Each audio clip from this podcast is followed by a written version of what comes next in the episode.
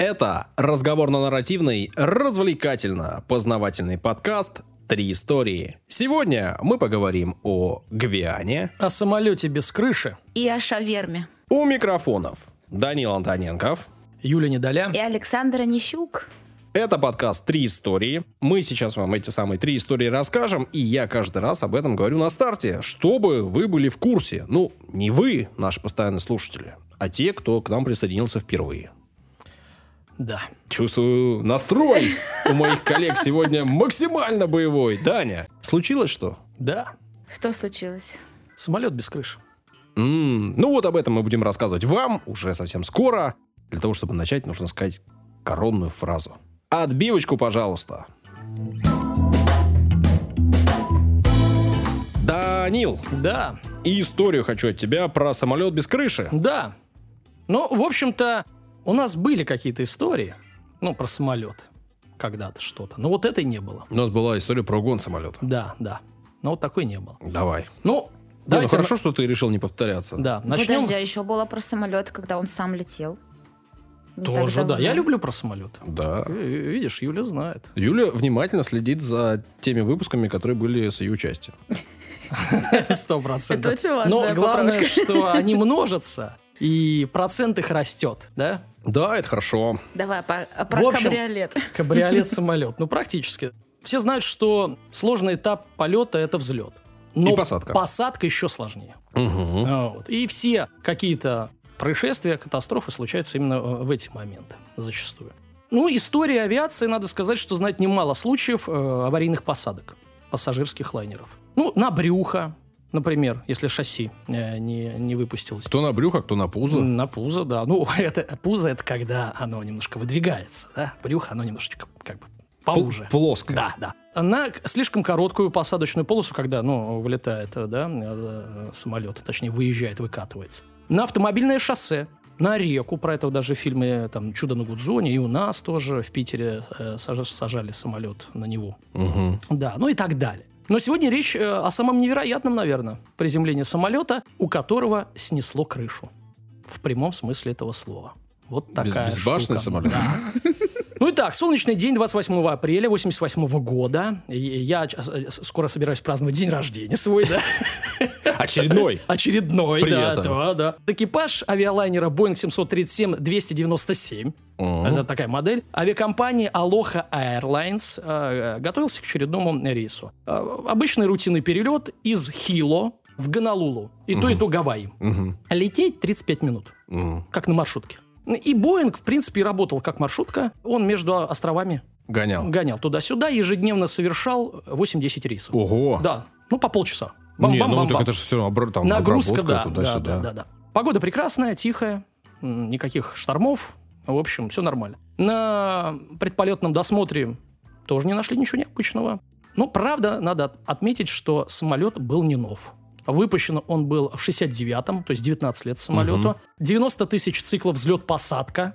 И налетал 35,5 часов. Тысяч. 35,5 тысяч часов. Причем, наверное, он там сначала летал где-нибудь там в Европе или в Америке. Там, Что-то а, подлиннее летало, да. а потом, ну, в, в общем-то, э, это был один из старейших э, самолетов авиакомпании. Именно поэтому он использовался только на коротких рейсах. Вот этим самолетом кто управлял? Давайте э, разберемся. Командир, м, 44 года, Роберт э, Шорнштаймер. Он в этой компании работал 11 лет, то есть опытный. В должности командира, правда, э, отработал всего на этот момент год. Но налетал 8,5 тысяч часов, 6,5 из них тысяч на, именно на Боинге, то есть э, человек, как говорится, э, квалифицированный. Опытный. Да, второй пилот 36-летняя Мэдалин Томпкинс. Она проработала в, в компании 9 лет. На должности второго пилота 9 также лет. Налетала свыше 8 тысяч часов и более 3,5 тысяч э, э, часов на Боинге. То есть персонал в порядке. В салоне авиалайнера продал- продолжаем. Значит, а, обслуживали всего лишь три стюардессы. А, Старшая бортпроводница Кларабель Лэнсинг, 58 лет, в компании 27 лет уже отработала. Мишель Хонда, ей 35 лет, в компании 15 лет отработала. И Джейн Сато Тамита, 43 года, и в компании 19 лет. И, э, соответственно, пассажиры. Их... э, По именам и с возраста, пожалуйста. Да, и с профессией, ростом и весом. 89 человек. Мгм. Ну и в 13.25 по местному времени рейс э, вылетел из э, Хилу. Э, во время отрыва и подъема все проходило хорошо. Самолет взял курс на Гонолулу и уже через 13 минут достиг рабочей высоты э, 7300 метров. Даня, ты вот как, э, любишь летать? Честно. Вот какая-то со мной штука произошла. Мгм. А мы во- вообще вот э, искренность и откровение у нас в подкасте приветствуется. У нас по-другому не бывает. Только так. Летал, вот когда я вспомню первый раз летал, а я в позднем возрасте первый раз полетел. Мгм. Мне 25 было, я первый раз полетел. И я думал, что будет страшно, а было нет, было интересно. И какое-то время летал, классно, классно, классно. А потом что-то мне как-то разонравилось летать. Ну, не знаю, то ли там что-то потрясло, то ли еще что-то. Не, я летаю. Отдыхать-то хочется Да. не, не- не на наших ленобластных курортах, понимаешь? А у нас-то, конечно, Э, здесь ой, как хорошо, но... в общем, э, приходится летать, но я бы не сказал, что я испытываю от этого э, там счастья, радости, интерес. Ну, вот на взлете бывает подколбашивает. Не, ну мне просто, ну как, наверное, многим, ну как-то, ну так, немножко там, может, волнительно где-то. Ну, то есть ничего такого нету, не, не колбасят. Ну, Просто как-то с девушкой взлетали из Москвы зимой, такая погода э, противная, и потом начался такой полудождь, полуснег, там 5 утра, рассвет, ну, то есть самое такое время, когда там ветер, вот это все начинается. И нас так колбасило, все сидели там, держались за Да, поручни, да, да. боялись. Я, честно говоря, тоже был так, не то чтобы воодушевлен. А девушка улыбалась, смеяла и смотрела Да, в окно то в а. одно, то в другое, которое Да. показывала нам Москву. Мгм. И такая, класс, класс, как на американских горках. Ну, самолет вообще-то считается самым безопасным Да. видом транспорта. А я первый раз, когда полетела, мне было две недели всего. М. И стоя. Ну, расскажи, как ты Точнее, себя чувствовала. э, мама Сто- стояла. А ты нет, стояла, не, да, не, мама стояла и держала меня Ты на руках. лёжа Это был летела? военный, военный самолет да, был. Лежа. Я лежа не летал. Ну, в общем, на взлете вас нормально. Ну, А понятно. я засыпаю, я выпиваю кружку пива. Я только сажусь. говорю, «Ма- У меня есть традиция, я всегда Мальчик, водочки нам принеси, да? Все, надеваю наушники, засыпаю, просыпаюсь уже в другом Ты- то месте. есть ты, э, всегда Ты в во сне взлетаешь? Ты успеваешь заснуть? Да, да, да. Вот дают. Мгм, Ну, это, подсознательно ты боишься взлета. Ладно, тут все взлетели, все было нормально. Короче, да, да, да, отвлеклись немного. Ну, наверное, призовем ребят э, Если есть истории писать, у вас да, пишите тоже в телеграм-канале, у нас что там интересно, да. Ну не, ну если истории классные. Если такие, как у ребят, то нафиг. Неинтересно, да. Э, Может, есть у кого-то история, кто в 44 года лежа взлетал. Да, ну это кого-то на руках держали. Вот это, пожалуйста, это наша тема. Ну и, в общем, вдруг э, в салон э, ворвался мощный напор воздуха. Ну, вот просто а, а, описываю ситуацию. И э, Роберт, наш Шорнштаймер, обернулся и увидал жуткое зрелище. Окровавленные лица пассажиров, куски разодранного металла. И он, ну, естественно, там стал выравнивать самолет, который тряхануло. Цитата от капитана уже по событиям. Звук был похож на быстрый взрыв паруса. Это произошло почти мгновенно. Не было никаких признаков. Это было как во сне, так неожиданно, что сознание пыталось уберечь а, от того, что происходило. Я повернулся обратно, надел кислородную маску, как нас учили, и показал второму пилоту, что я контролирую самолет. Воспоминания. Позже выяснится, что сорвало 35 квадратных метров обшивки над первыми шестью рядами салона первого класса и дверь кабины пилотов. Пассажиры оказались под открытым небом. Как вы поняли, снесло часть крыши. Ага, спереди. Да, в передней части. Естественно, в телеграм-канале фотку. Мгм. Есть фотка Прям этого из, самолета. из салона прям. Да прям в самолете, да, Жесть как бы, конечно. Не, ну, кстати, если бы сейчас было люди с телефонами, Ну да. наверняка бы кто-нибудь еще этого, заход- я думаю. Да, слушай. Нашлось бы, да? Сейчас люди, мне Конечно. кажется, там в любой ситуации включают телефон и, и камеру. В общем, скорость потока воздуха 500 км в час, температура минус 45. Ну, на высоте, да? Да, 7000 метров. А, наверное, не взлетать туда высоко-то нельзя.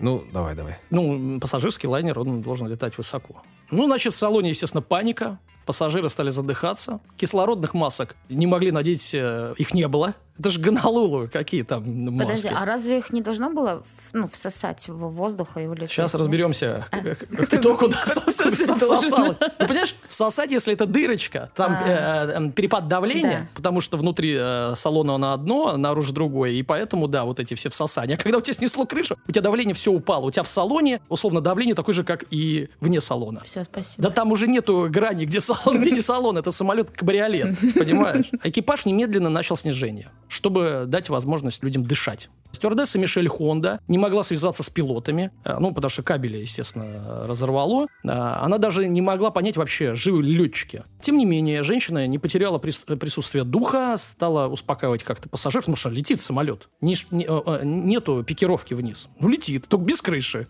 Надо еще и томатный сок разносить. Так знаешь, обычно же ты сидишь, ладно, ты пристегнулся, а тебе надо пройти по салону, а крыши нету. Ну нет, там, видимо, Ветер. ну так, ма- маленьким гуськом. Ну, в туалет придется потерпеть. Хотя, возможно, кто-то уже исходил в момент отрыва. Поэтому тоже не надо ходить. Значит, де- действовать в этой экстремальной ситуации и пришлось в одиночку. Джейн, это вторая стюардесса, была ранена, находилась без сознания, а третья, вот старшая Кларабель, не отзывалась. Ну, непонятно, где она и что.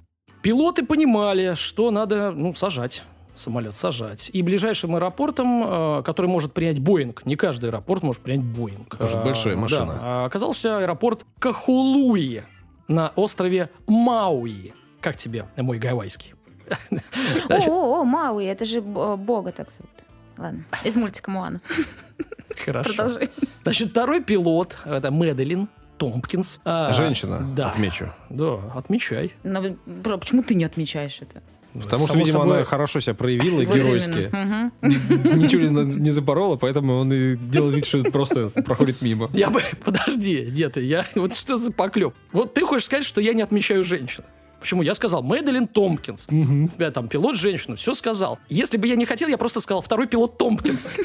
Томпкинс, и разбирайся, кто там, понимаешь? Нет, Саша, это поклеп. Хорошо. Значит, в итоге она связалась э, с диспетчерской службой и э, этого аэропорта и стали сажать туда э, самолет. Аварийные службы э, были приведены в повышенную готовность. Командир э, повел э, судно на э, экстренную посадку. И тут он обнаружил ухудшение управляемости при скоростях э, ниже 315 км в час. А сажать рекомендуют 290 и 250 км в час. Вот, ну, то есть есть какие-то инструкции. А он ниже не может, потому что управляемость падает. Ну, по- поток воздуха начинается вихрение Колба- всякие. колбасить. То есть он может сажать только на, ну, на превышающей э, скорости, да? Ну, это не самое страшное, потому что из-за разрыва фюзель- фюзеляжа нос самолета опустился на метр э, и как бы болтался.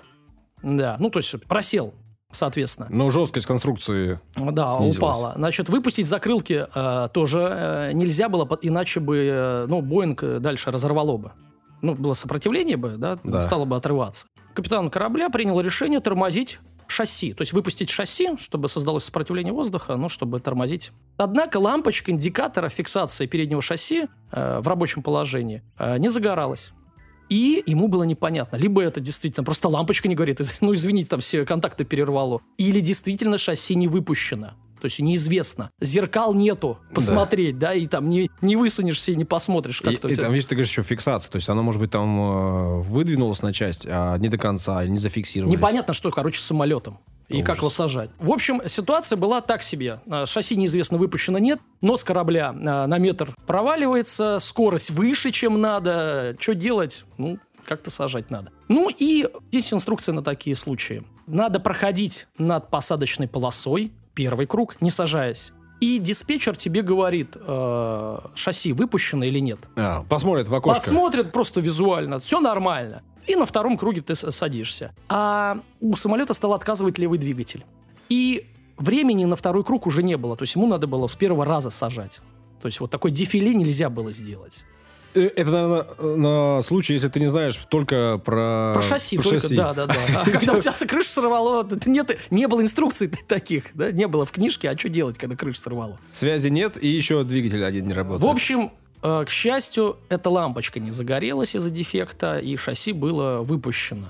И в 13.58, то есть примерно через 10 минут после сноса крыши, то есть 10 минут они летели, это долго, шасси Боинга коснулось э, полосы э, аэродрома, и самолет остановился с помощью тормозов и реверса работающего двигателя обратно включили. Цитатка. «Даже не верится, как он э, не развалился. Единственное, что скрепляло самолет, это балки пола. Всего а остального не было. Он не должен был приземлиться», вспоминает Ларри Миллер, бывший э, в то время менеджером авиакомпании. Я ну, думаю, который- что ковер был хороший, надежный, Ковер. крепкий. И он украшал. И задавал стиль самолета, да. Благодаря слаженным действиям мастерству экипа- экипажа никто из пассажиров не погиб. 65 из них полу- получи- получили ранения, отправили их, э, естественно, госпитализировали. Но была единственная жертва, это та самая старшая бортпроводница Кларабель Лэнсинг. Она в момент срыва обшивки находилась посередине самолета, ее выбросило э, за борт Ужас. потоком То есть она вот не сидела как раз, да? Ну, да, разносила что-то. Расследование причин началось. Почему так произошло? Был опубликован отчет, согласно которому причинами аварии были признаны коррозия металла, плохая эпоксидная связка частей фюзеляжа, усталость заклепок, повреждение металла фюзеляжа. Один из участников расследования выдвинул теорию э, liquid hammer, э, то есть это ну, дословно с английского э, жидкий молоток, что соответствует нашему ну, как бы, термину гидравлический удар. По его мнению, вот этого товарища, сначала открылся люк наверху, видимо, есть какой-то, я вот не замечал, э, люк наверху. Появилась Видимо, парусность. Значит, э, поток воздуха э, подхватил стоявшую под ним стюардессу, тело ее заткнуло люк, вот такой механизм. И только уже после этого из-за скачка давления сорвалась крыша фюзеляжа. Вот, вот какой-то такой механизм. Ну, надо сказать, что какой гидроудар? Гидроудар это все-таки ну, жидкости, тут, наверное, пневмоудар, ну, неважно. В общем, во- вот такой какой-то механизм. То есть засосало, резкий перепад и оторвало. То Ну, есть, теоретически, если по этой теории, если бы ее не было в том месте, где она стояла, да, она бы сидела, возможно, ее бы не подкинуло, Да. и была бы разми- раз- Просто герметизация. разгерметизация не, не отрывала бы крышу. Ну, просто стали потихоньку терять. случайно- э, стечение обстоятельств. Да, во- ну, как бы воздух. Да, с кислородом бы, скорее всего, были проблемы, но крышу бы не оторвало. Ну, надо сказать, что проверить там эту гипотезу, естественно, не удалось, потому что кусок фюзеляжа, который оторвался, ну, его не нашли. Ну, потому что океан же, это же острова, Ну, кто-то да, затонул. да. Естественно, это э, невероятное приземление и случай э, вызвало большой резонанс в СМИ американских. В 90-м году в США уже был снят художественный телефильм, тут же уже через, получается, два года, да, основанный на этом происшествии. Называется «Жесткая посадка». И надо сказать, что авторы старались точно придерживаться фактов, поэтому можно посмотреть. А ты посмотрел? Нет. Почему? Тоже это телефильм. Теле, ни о чем вообще. Через день, если там нету Рассела Кроу, что смотреть? Понимаете? Мгм. Значит, че- Даня не может э, ассоциировать себя с главным героем, если там нет Рассела. Ну, что смотреть? Значит, через 9 месяцев после этого случая произошел аналогичный инцидент с пассажирским самолетом Boeing 747, который летел а, по маршруту Гонолулу-Сидней. Вот из Гонолулу и в Гонолулу чуть не очень. В полете у него оторвалась дверь в носовой части, и вследствие чего вылетело 9 человек с креслами. Вытянуло. То есть те э, вот эти э, кадры, которые показывают нам иногда в художественных фильмах, иногда, они, оказывается, правдивы. Вот так мож- могут э, вылететь э, да, э, пассажиры. Это совет, значит, получается, всем. Сиди пристегнутым. Это раз. Так нет, там с креслами. Ты такая улетишь с креслом, понимаешь? Возможно, возможно, не надо пристегиваться. Тогда можно как бы. Ужас, ужас. Короче, в 91 году, ну буквально, да, через три года, пилот э, Роберт э, Шорнштаймер подал э, иск к Боингу э, по поводу перенесенного эмоционального стресса. Ну, в принципе, это справедливо. Иск был урегулирован до суда, ну, то есть, естественно, требовал, видимо, компенсации какой-то. Кто-то посоветовал. Ну, конечно. Сам э, Шорнштаймер летал до 2005 года со стрессом, нормально. Ну, как его, его зелеными, как говорится, бумажками немножко успокоили. И уволился из авиакомпании вот только в 2005 году. Второй пилот Мэдалин Томпкинс, женщина. Продолжила летать, да, и стала командиром в авиакомпании Гавайи Airlines. Вот такая история про Красивая отважную хоть? э, женщину. Ну, по, э, значит, имени, фамилии непонятно. Непонятно. Спасибо тебе, Данил, за увлекательную историю э, перед моим полетом в Калининград. Я Да. не боялась летать, но теперь надо будет подкрепиться Са- перед Саша полетом больше. смонтирует, и когда будешь взлетать, слушай эту историю. Удачной тебе посадки. Спасибо. Придется две кружечки выпить. Алкоголь зло, не пейте. Да господи.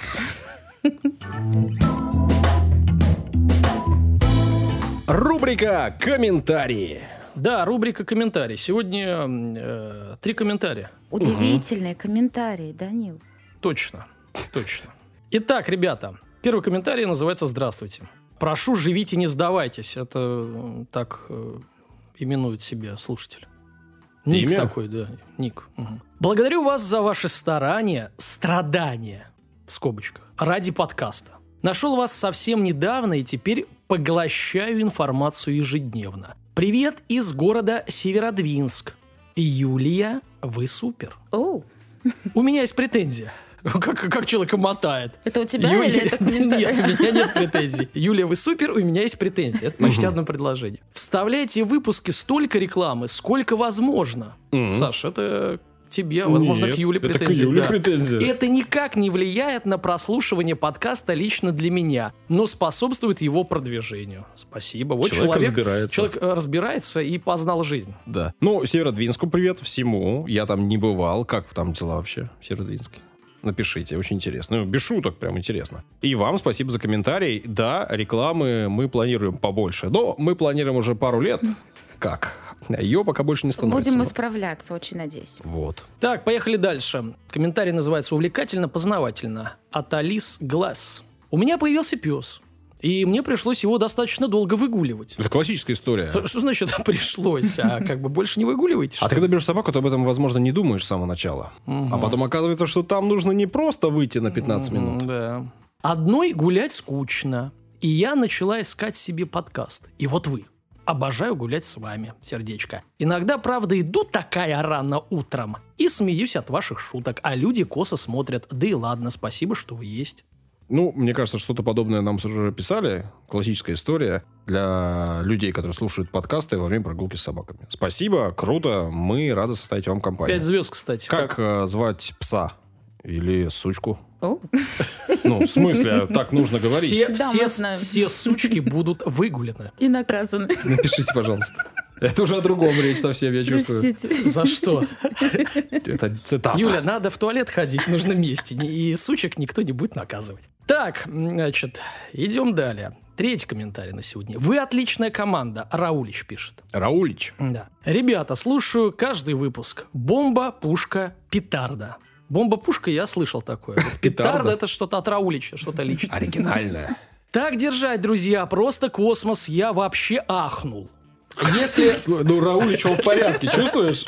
Выдает. если отвлекаюсь, обязательно перематываю назад. Перематываю. Да. Вот мне интересно, э, Раулич использует карандаш для перемотки? Да. И продолжаю наслаждаться историями. Ваш постоянный слушатель Раулич из Рыбинска. А ты представляешь, Привет, что если привет, Рауличу лет Рыбинск. там 25, он просто не понял, при чем здесь карандаш? Нет, ну Рауличу не может быть 25 лет, это же Раулич, понимаешь? Ему лет 50, 100%. Рыбинск, как там вообще? Тоже напишите. Ну, интересно, реально, ге- география ширится. Это ж круто. Угу, и глубится. Ты да. был в Рыбинске? Ладно, ты хоть представляешь, где это? Да, по-моему, недалеко от Ярославля. Рыбинское водохранилище, может быть, что-то где-то там. Может быть, где-то что-то Я там, копал вообще-то. Да, сейчас начнутся истории. Зачем я это сделал? Значит, ребята, и был я как-то в археологической экспедиции. Все, все, все, все, хватит, хватит. Спасибо за комментарии. Пишите, где их писать. В Apple Podcast. Большую часть мы читаем оттуда, просто потому что их там пишут активно.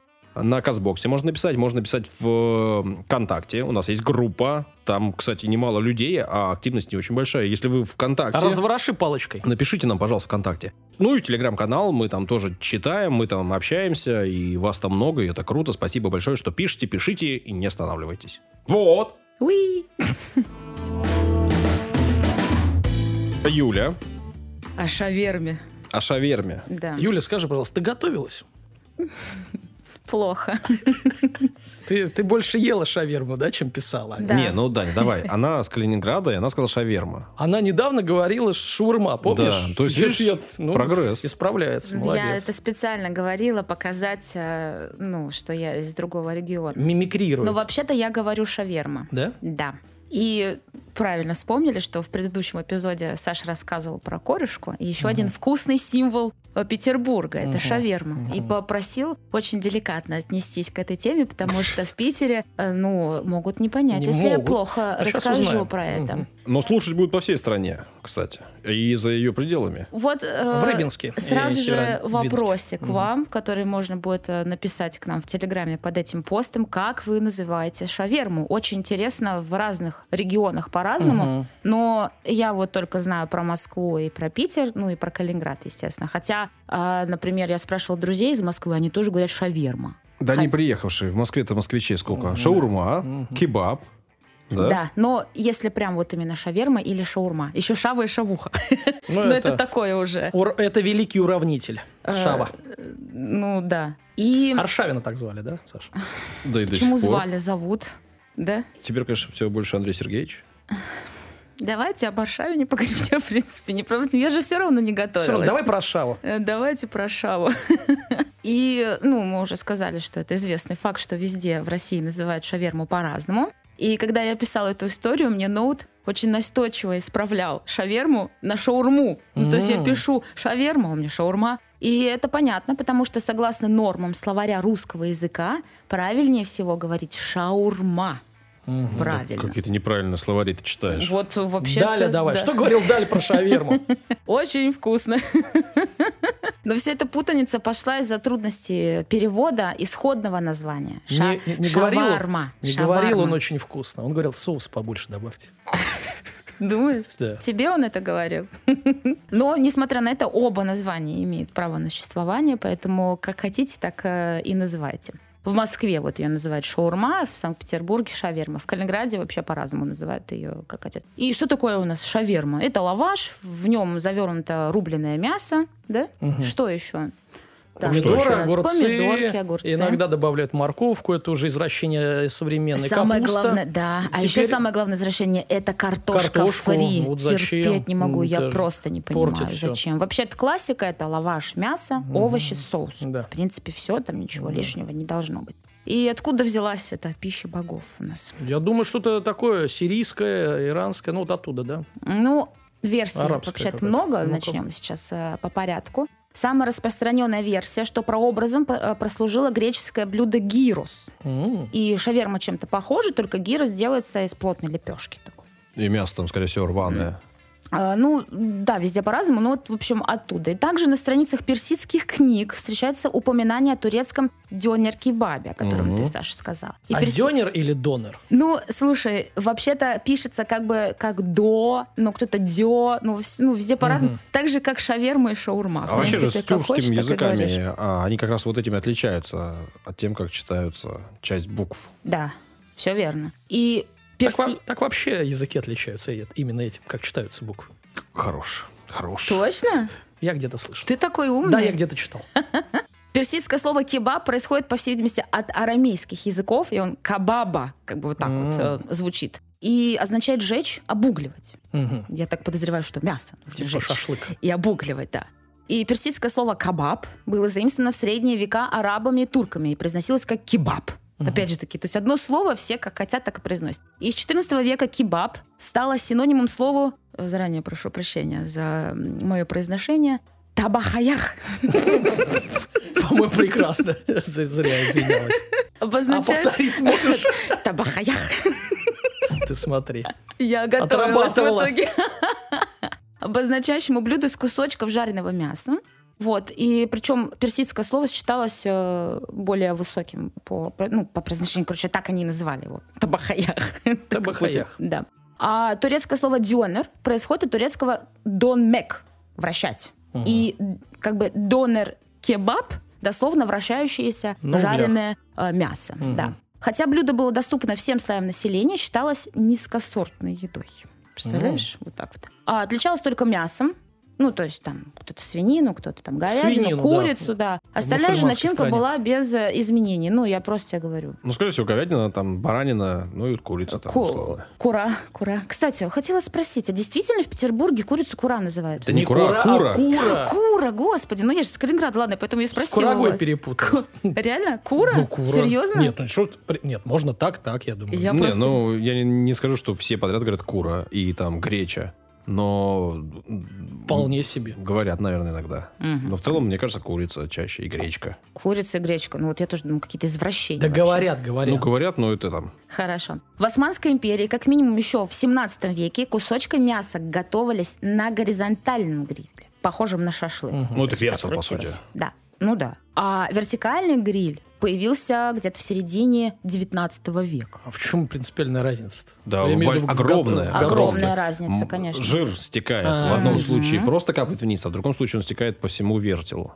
Соответственно, если ты жирные куски кладешь на самый верх, Мгм, то он мгм. пропитывает весь А, э, всё, вертел понял. тебе сверху вниз. И можно просто снизу мясо там сухое, куриное. Грубо а говоря, не сверху побольше. пропадает вот это, весь смак не пропадает, а, а- а впитывает, да, мясо? Да, понял, конечно. понял. Плюс, э, если ты это делаешь над углями, то меньше горит, потому что меньше капает. А я знаю Меньше дымит, э, меньше один горит. лайфхак. Надо угли, Ну, которые горят, ну, солью засыпать. Солюшкой, ну, да. понятно. не песком. Не, ну песком можно, если ты потушить хочешь. А чем еще можно, если хочешь потушить? Давайте поговорим об этом. Это уже потом. Ну, ну, ну, На пивных вечеринках. Вертикальный. Ну и все, все, да, и в середине Ага. 19 века это стало вертикальным. И правильным, правильным я в кавычках, понятное дело, что у всех все правильно, современным вариантом названия остается дёнер-кебаб.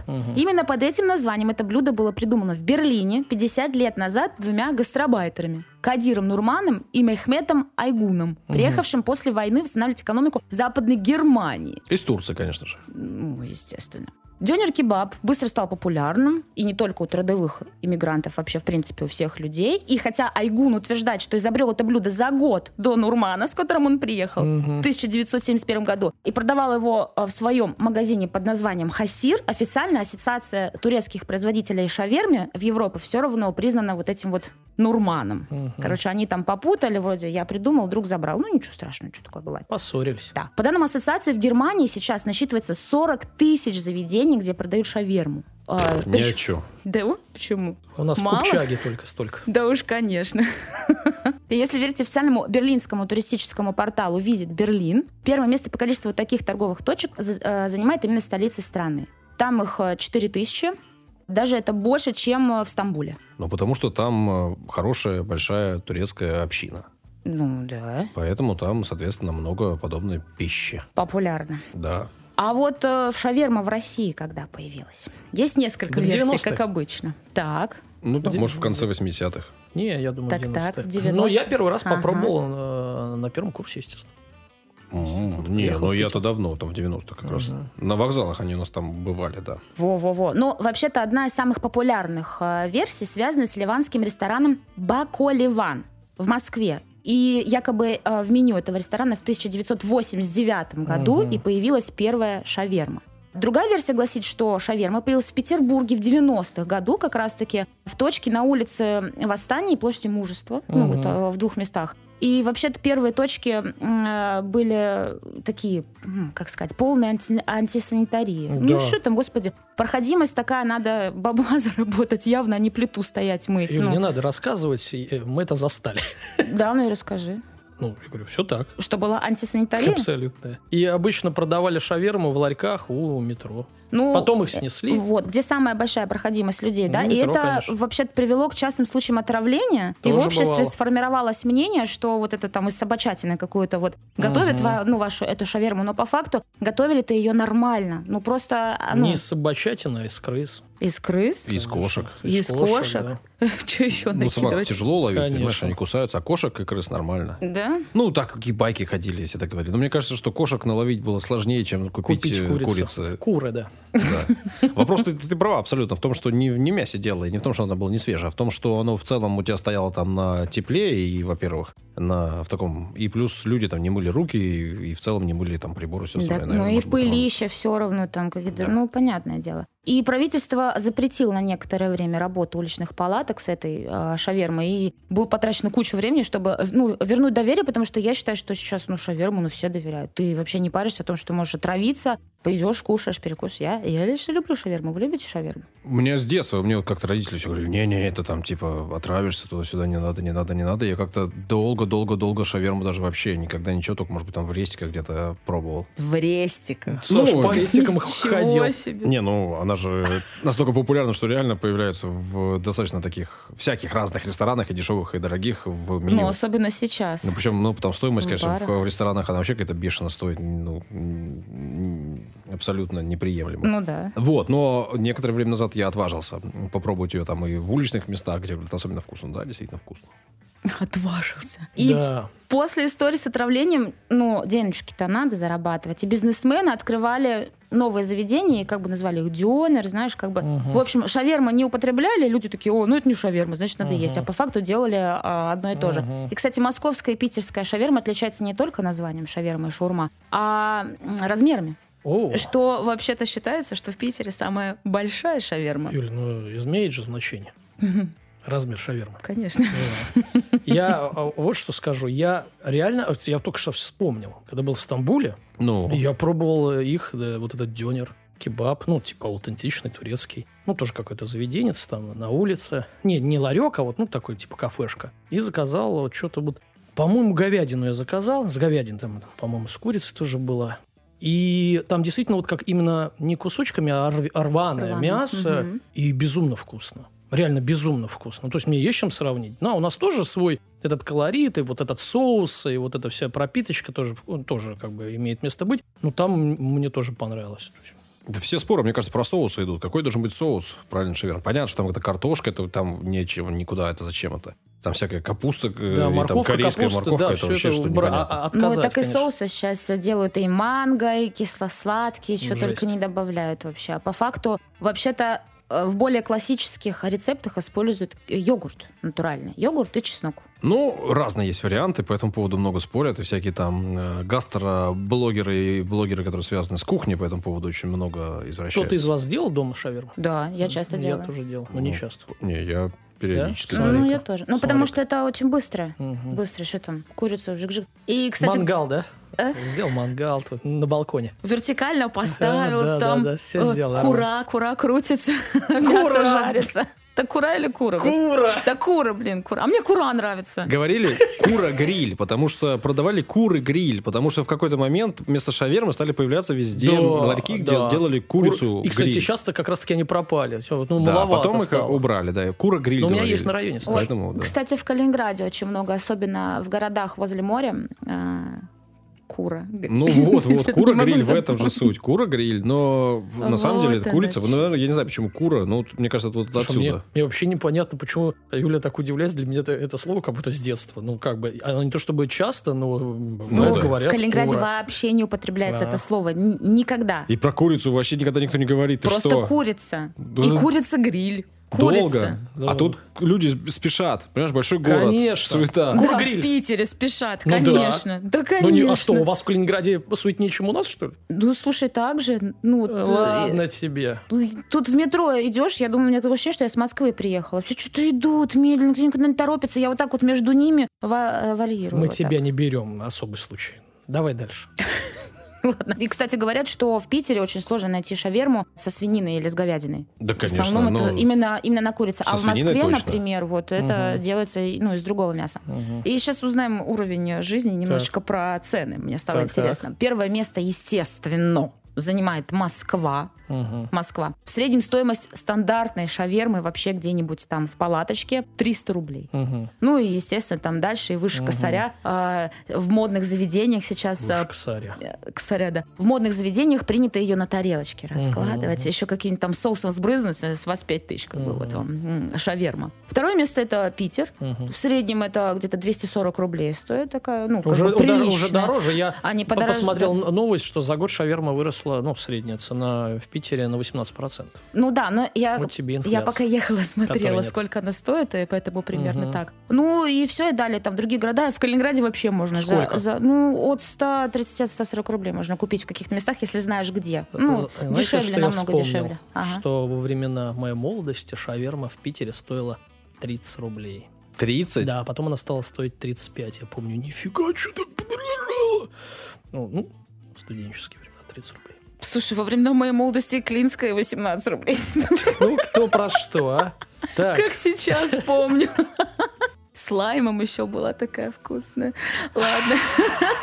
Алкоголь зло только после 18 и умеренно. Да, да, да. Сейчас кстати, спасибо. ходят, э, эти опросы уже проводят, готовят население, э, узнают э, мнение населения, чтобы запретить продажу до 21 года. Э, Говорят, 70% за то, чтобы запретить продажу до 21 года. А вы что скажете? А мне за 30, мне все Да. равно. Меня все равно эгоистка. Но паспорт спрашивает иногда. Думаю, не потому, что я молодо выгляжу, а потому что так принято, да.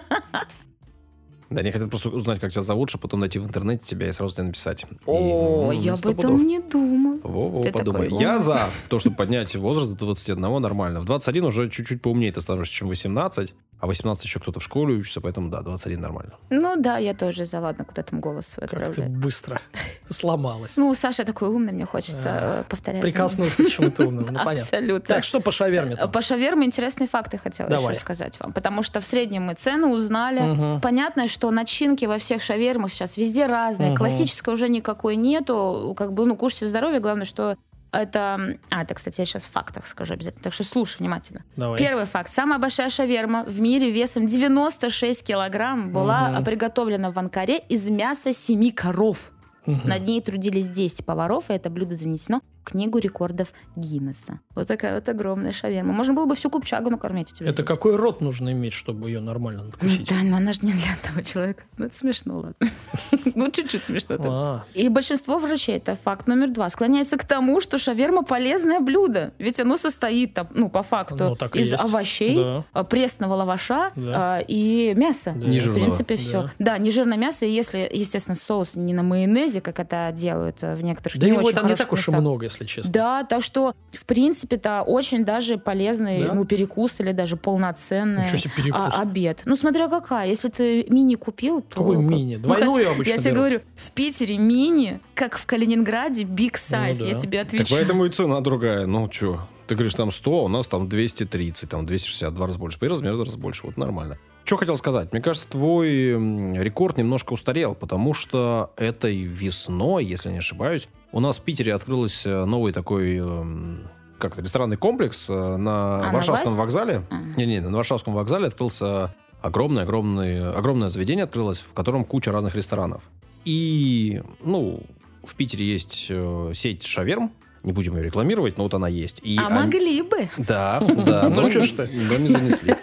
Так вот, э, там они, соответственно, делали рекордную шаверму длиной в весь этот комплекс. А комплекс огромный, это бывший вокзал. И они сделали самую длинную шаверму, и приезжали к ним люди из книги рекордов России. Ну, это та же самая книга рекордов Гиннесса, просто Гиннес не приехали по понятным причинам. И они зарегистрировали новый рекорд, э, самая длинная, самая большая шаверма. Вот в Питере ее сделали. Да, ну, слушай, видимо, они не очень пиар-компанию сделали хорошо, не, потому не, что... ну не да? знаю, ну там огромное Надо количество и по поискать. телеку, и по радио говорили, и везде писали, и они назвали туда огромное количество поваров, они там ее собирали, а потом они там разряжали куда-то. Потом ее разбирали. В общем, да, так что мне кажется, что вот. Ну, хорошо, надо будет э, перепроверить. И третий факт. В 90-х годах, ну это не факт вообще, какая-то просто, ну, приколюшка, которая Ну. мне понравилась. Россияне придумали смешные песенки, афоризмы по поводу начинки, да, ну, Так. шаверма, может, там, э, про котов, про крыс. И одна из них это «Если долго всматриваться в шаверму, то она начнет всматриваться в тебя». Мгм. Это фраза из 90-х, но я тоже ее знаю, когда, ну, была подростком, мы всегда Подростком в говорили. 90-х. Да не в 90-х, я говорю, что наоборот.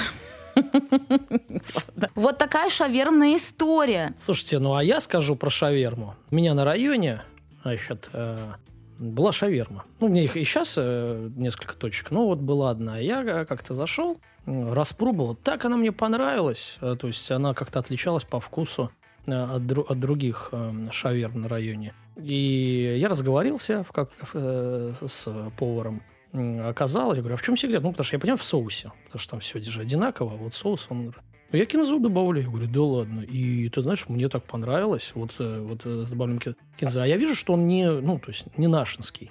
А я говорю, откуда сам? Он там еле говорит. Из Египта. И когда мы познакомились, ну вот когда арабская весна, в кавычках, Мгм. была, вот помнишь, там и в Египте волнения были. Это какие там, 12-й год, по-моему, 13-й, ну, то есть э, уже лет 10 назад. И, ну, вот он сю- сюда перебрался э, из-за этих событий, ну, открыл шаверму. Ну, человек просто из Египта приехал, открыл шаверму. Что-то свое привнес, да, вот э, какую-то кинзу. И мне нравится. А потом вот как-то он закрылся через... Ну, он долго. Уехал, наверное. Может быть. Понимаешь, уже много лет прошло, он не уезжал. Я думаю, может, понравилось. А мне хорошо, есть шаверма. Короче, нету чувака из Египта, нету кинзы, больше такой не пробовал. Теперь все есть сетевое, попробуй походи, там есть всякие странные варианты, а есть и классические, Мгм. нормально. Спасибо, Юля. Да, пожалуйста, приятного аппетита тем, кто кушает.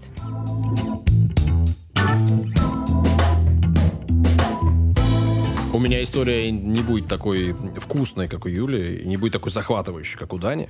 Я буду говорить на излюбленную свою тему, не в первый уже раз, а, но буду говорить в этот раз о том, что меня в целом поражает, конечно же, потому что я буду говорить о приграничии, и граничат такие страны, как Суринам, Бразилия и, это удивительно, Франция. М. Ну, прямо на пересечении трех стран. Юля, ты знаешь, что у Франции и у Бразилии есть общая граница? Да вообще-то нет, первый раз слышу. А как так получилось? А вот Скорее как всего, остров там какой-нибудь где-то, что-то. Ну вот сейчас Саша расскажет. О политической географии. Ну, не только политической, буду сегодня говорить в очередной Немного раз. о политике, да? Не-не-не, о географии. Я уже вот тут эти предъявы в мою сторону, что я говорю только о наших, и вообще о наших-наших я вот отвергаю. Ну, отвергай, мы это видим. Э, Потому что я давным-давно начал э, э, серию рассказов, я говорил о территориях США, там сложные Это не наше. названия и сложные политико-экономические отношения. Так, есть так. территории у США. Так. Я говорил о заморских территориях Великобритании. Это тоже не наше. Вообще нет. Я говорил о Новой Каледонии. Особое административно-территориальное образование Франции. Тоже не наше. Можно послушать, это все правда. И сегодня я вновь буду говорить о Франции, а точнее о крупнейшем заморском регионе и одновременно заморском департаменте А, а Франции. тебе ответят в комментариях. Тебе скажут, что, что ты, а не наших, а Франции зачистил. Ты что, не патриот? Ты что, не парк? Ты инагент? Давай. Итак, э, совсем коротко о Франции. Я уже об этом говорил, можно послушать в выпуске о Новой Каледонии. А сейчас повторюсь для тех, кто не слышал или вдруг позабыл. Итак, у Франции вообще-то есть э, разные территории, есть разные регионы. После реформы 2016 года они разделились вот на эти самые регионы. Регион — это такая территория, такое образование, у которой есть как бы и свой культурный код внутри, и социальная идентичность какая-то. И вот внутри э, Франции, в Европе, у них 13 регионов. Мгм. А помимо этого есть еще пять регионов, которые называются заморскими территориями. Это такое крупное деление. На самом деле там все еще более сложно. Но чтобы вы понимали, вот эти самые пять регионов заморских, это примерно даже чуть больше, чем 90 тысяч километров квадратных. Ну, что такое 90 тысяч квадратных километров, Юля? Ну, какая-нибудь маленькая страна. Какая-нибудь маленькая страна. Ан- ну вот, Андорра. чтобы ты понимала, какая это маленькая страна. Это в три раза больше, чем Армения. В три раза Ну, больше, чем Армения, так. Ну, Армения это маленькая страна. А, в два А раза больше. Армении уже не очень. чем Эстония, в два раза больше, чем Швейцария, в два раза больше, чем Нидерланды, в два раза больше, чем Дания, в два раза больше, чем Словакия. Немало, да? Это больше, чем Хорватия, Латвия и Литва. Это больше, чем Грузия и Чехия. Это больше, чем Австрия и Сербия. Не Так-то. остановится, я чувствую. Ну, просто я вам накидал огромное количество стран, у которых территория, ну, вот Сербия, 88 тысяч, а тут 90 тысяч. Португалия. И та меньше вот этих самых заморских территорий Франции. Ну, в общем, земельки там немало у Франции, где-то там Кстати, за а морями. сама Франция-то? Сама Франция тоже не маленькая. Ну, нет, ну, понятно. а Примерно вот эти 90 тысяч, это примерно 15% от Мгм, общей мгм. территории. Неплохо. Ну да, 15 тысяч. неплохо, абсолютно. При этом, значит, у Франции вообще все непросто с этими самыми заморскими территориями. Там есть и регионы, и заморские сообщества, и образование с особыми статусами. Все это, понятно, связано с тем, что у Франции, как и у многих других стран, были колонии. И после того, как этих самых колоний какая-то часть отсоединилась, какие-то части не отсоединились, вот там разные статусы, однако за какие-то земли Франция держится до сих пор. Ну, где-то, в общем, и к этому и вопросов нету, а где-то есть вопросы по-разному. Плюс у Франции еще есть э, земля э, в Антарктиде. Ну, точнее, там не земля, а там сектор это называется. И вообще в Антарктиде все непросто. Вот об этом я тоже когда-нибудь расскажу. Данил, сразу Мгм. заявляю эту тему, чтобы ты у меня ничего не утащил. Хорошо, я за- записал. записал. Когда не о чем будет рассказывать. Да. Чтобы вы понимали, вот когда я говорю заморские территории, где это? Вот у Франции есть земли в Карибском море, в Индийском и Тихом океанах, в Южной и Северной Америке, также вот в Антарктиде у них есть. В общем, много где есть Не, ну, по Франция. миру, понятное дело, раскиданные территории для чего? Ну, их как-то использовать можно, да? Ну, по-всякому. По-разному. А обычно, ну, для военных каких-то там баз а, можно и для чего-то еще, да. Можно и для, Для чего-то еще. какого-то. Значит, сегодня буду говорить о Гвинее. Сама Гвинея находится на северо-востоке Южной Америки, ну, там, где Бразилия, и именно поэтому она с этой самой Бразилией и контачит. Э, Лежат эти земли на побережье Атлантического океана между Суринамом и Бразилией. А можно тупой вопрос? Да. Это которая Папуа Новая Гвинея или просто Гвинея? Это разные вещи? Просто интересно. Это разные вещи. При А этом Бразилия это там, где много диких обезьян, Юль. Все. Гвинея, сейчас еще говорят, что французская Гвинея, но, в принципе, можно уже не добавлять. Раньше была и французская Гвинея, была еще Гвинея испанская, это сейчас называется Венесуэлой, была Гвинея британская, это называется сейчас Гаяной, была нидерландская Гвинея, эта страна сейчас называется Суринам, и была португальская Гвинея, эта часть э, сейчас примыкает к Бразилии. Гвинея.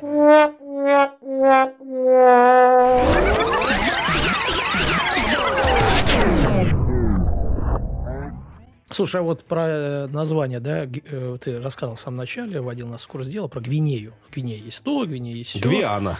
Ты подожди, про Гвинею ты говорил. Гвиану. Папуа Новая Гвинея. Гвинея. А, а, ну, а это Гвиана. Нет, а ты я? стал при... другие территории называть, и ты их все Гвиана называл? Да. Нет. Ну, везде там португальская, Гвиана ты говорил? Да. Всегда а мне было пока- Гвиана, а мне тоже показалось, Гвинея. что Гвинея показал. Нет? Ну, если я ошибся, значит, Ну, я ты говорил болван. португальская это, потом Гвиана. стало это, Так. венесуэльская Гвиана. это. Ну, хорошо, Ну, Гвиана. тогда Так, от- что? отпадает. По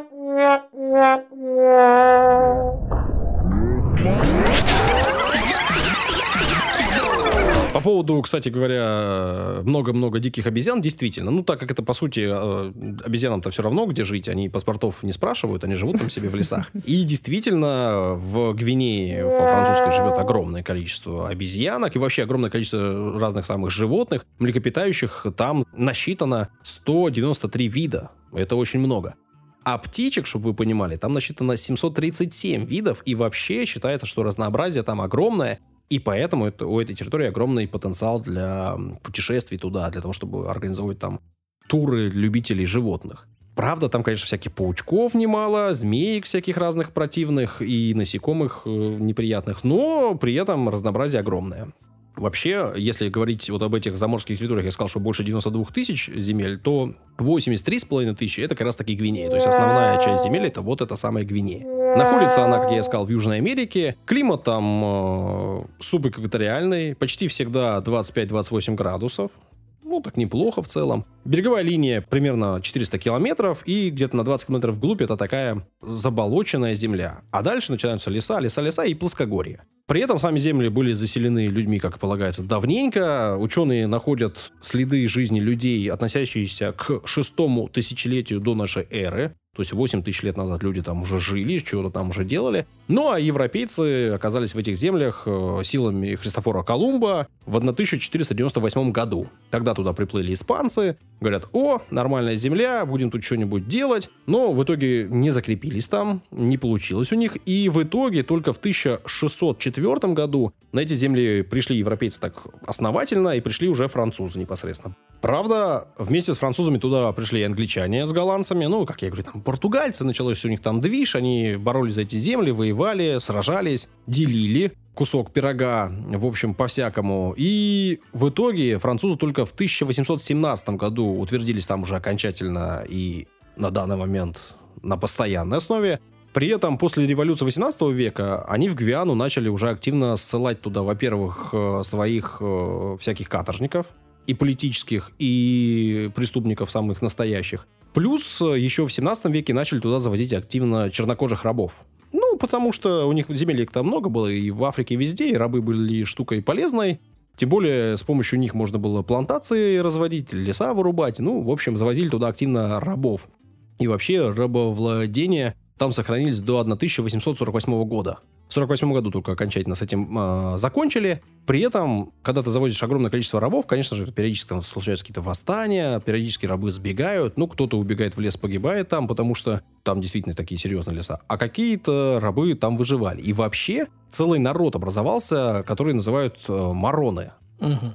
Это как бы считается, что это вот те самые рабы, которые убежали, Беглые. Беглые, они там с, э, перемешались с индейцами на часть, часть с белыми. И, в общем, появился такой этнос. Вообще, мароны — это такое общее название, но принадлежит и к тем, кто в других частях мира подобным образом появился, да, то есть это такие Не африканцы. путать с мормонами. Не-не, не путать. Но вот в Гвинее непосредственно э, их называют лесными неграми.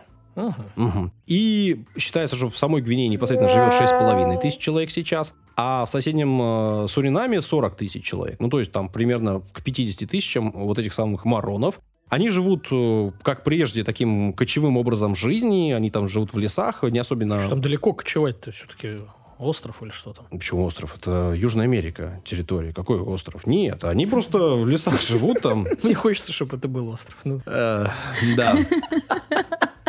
ну, рядом-то есть остров-то хотя бы какой-то.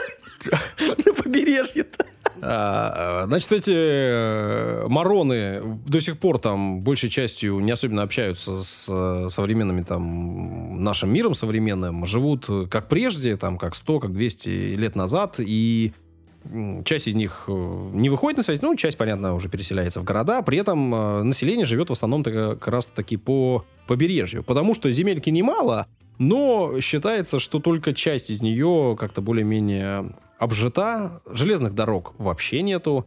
Самих дорог, вот на эти 90 почти тысяч, э, там на 83 тысячи километров квадратных, всего 800 километров. Ну, то есть совсем-совсем мало. Э, А чем живут люди? Примерно 60% населения заняты в сферах услуг. Ну, понятно, что они и туризмом э, занимаются, ну и друг другу услуги оказывают различные. 20% задействованы в сельском хозяйстве, но остальные занимаются кто чем. Ты мне, я тебе. Фрилансеры. Экономика э, Гвианы, это, в общем, если на нее посмотреть так отдельно, это такая отсталая аграрная территория. Если бы это была страна, она была бы такая отсталая страна. Чего? В основном едят люди кукурузу, рис и маниоку с бананами. Что это такое? Маниока? Ну, это корни такие. Из них э, делают муку. Из этой муки можно делать там всякое разное. При Можно этом это- лаваш для шавермы. можно лаваш, так и делают. Маниоку едят э, там везде, где были раньше рабы практически, там и в Африке, и везде. И маниок, она такая не очень полезная, в ней там цианида много, ее там надо что-то вымачивать, еще что-то. В общем, это не очень классная штука, которую есть, но ее едят до сих пор в бедных странах. Ну и, соответственно, кукурузу с рисом едят. В общем, если это основное то, что они едят, это не то, что показатель хорошей жизни там. Экспортируют э, они оттуда древесину, там в лесах есть неплохой лес. э, Когда-то нашли золото, и это самое золото добывают э, до сих пор, а со времен еще там рабовладельчества. Ну, креветки и ром еще оттуда возят.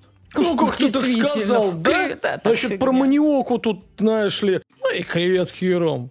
Нормально.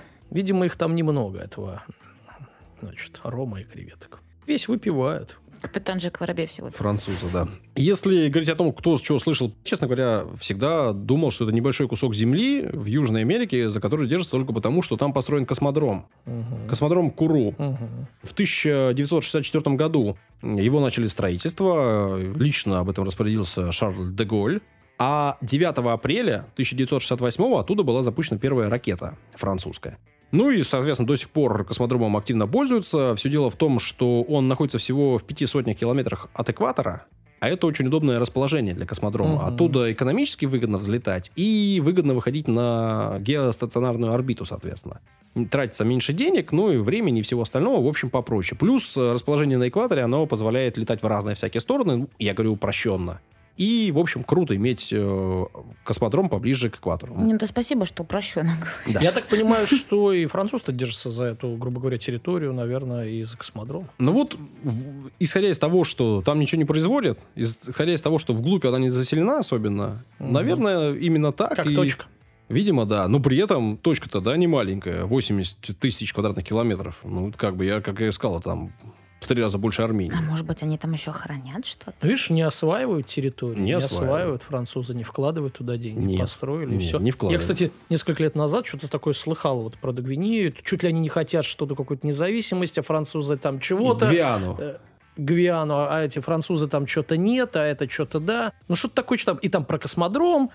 Ну, что-то такая движуха какая-то была. Но, видимо, не сильная, раз ничего не изменилось. Да, слушай, ну... Все дело в том, что этим космодромом пользуется не только Франция, но еще и вся Европа. А, Национальный центр космических исследований и Европейское космическое агентство. Если у них все налажено, то зачем в целом об этом как-то поднимать вопросы? Плюс, что там живут какие-то негры лесные, это не мой там пренебрежительное к ним отношение, название. официальное название такое. Ну и, соответственно, там особо возмущаться некому. А те, кто Есть возмущаются... эльфы лесные, а есть... Негры лесные, да. С другой стороны, опять же, возможно, им там живется не так плохо. Я вот говорю, что там они маниоку едят, э, да рис, да бананы. Ну, есть э, места, где и похуже живется. В общем, я не слышал о каких-то особых возмущениях, хотя вот э, само наличие территорий, раскиданных по всему миру, ну, как бы вызывает вопросы, исходя из того, что говорят, например, про другие страны. Интересно, что до последнего времени оттуда летали э, ракеты «Вега», «Ариан-5» и наши союзы. Мгм, да, да, Вот. использовали. И вопрос, опять же, там был цены и качества, что Союз оттуда было поднимать дешевле, чем из других мест, и в целом Союз был дешевле, э, чем другие ракеты. Ну, опять я говорю упрощенно, Юля, там, Союз, ракеты, ну, вот для понимания, для общего, да, ну, чтобы потом никто не придирался ко мне, не рассказывал, что Да, то он для меня то объясняет. Он умнее, чем кажется. С 11 года... Какие авансы? Там были постоянные полеты, была построена специальная площадка. Ну, и в 22 году, в связи со всеми вот этими ужасными событиями, полеты оттуда прекратились, площадка осталась стоять, ну, на, на данный момент она законсервирована. Ну и да, Даня, я с тобой согласен полностью. Вот, наверное, в принципе, из-за этого космодрома Франция продолжает за эти земли держаться, хотя, как я сказал, этих земель немного, э, немало у нее. Ну, сегодня вот говорил о Гвиане. Закончил говорить о Гвиане?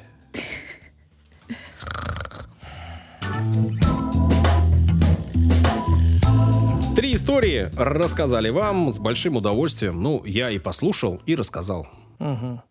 А я только одну рассказал. А я послушала две и рассказала одну. Вот так было. А про удовольствие как? Удовольствие все час получила. Весь час. Это хорошо. Это долго. Конечно. Надо брать деньги за час удовольствия, я считаю. Ну, вот сколько лю- людям доставляем удовольствие, Саша? Какой-то ты корыстный человек. Да я Жадный какой-то. о Да тебе беспокоюсь. О тебе. А во мне? Ты Чтоб- купил чтоб ты себе нормально новый шаве- костюм? Чтоб шаверму уже нормально поел. Ну, не, но если вы хотите нас поддержать материально, мы, конечно же, не против. У нас для этого и все уже настроено. У нас Давай. есть страница на Boosty, там можно подписаться на наш подкаст и каждый месяц закидывать нам 100, 150 или даже 300 рублей в Ничего месяц. себе. Да, мы-то вам ничего особо нового за это не дадим. Ну, мы и так вам все даем, что хотим дать, все, что есть, отдаем вам.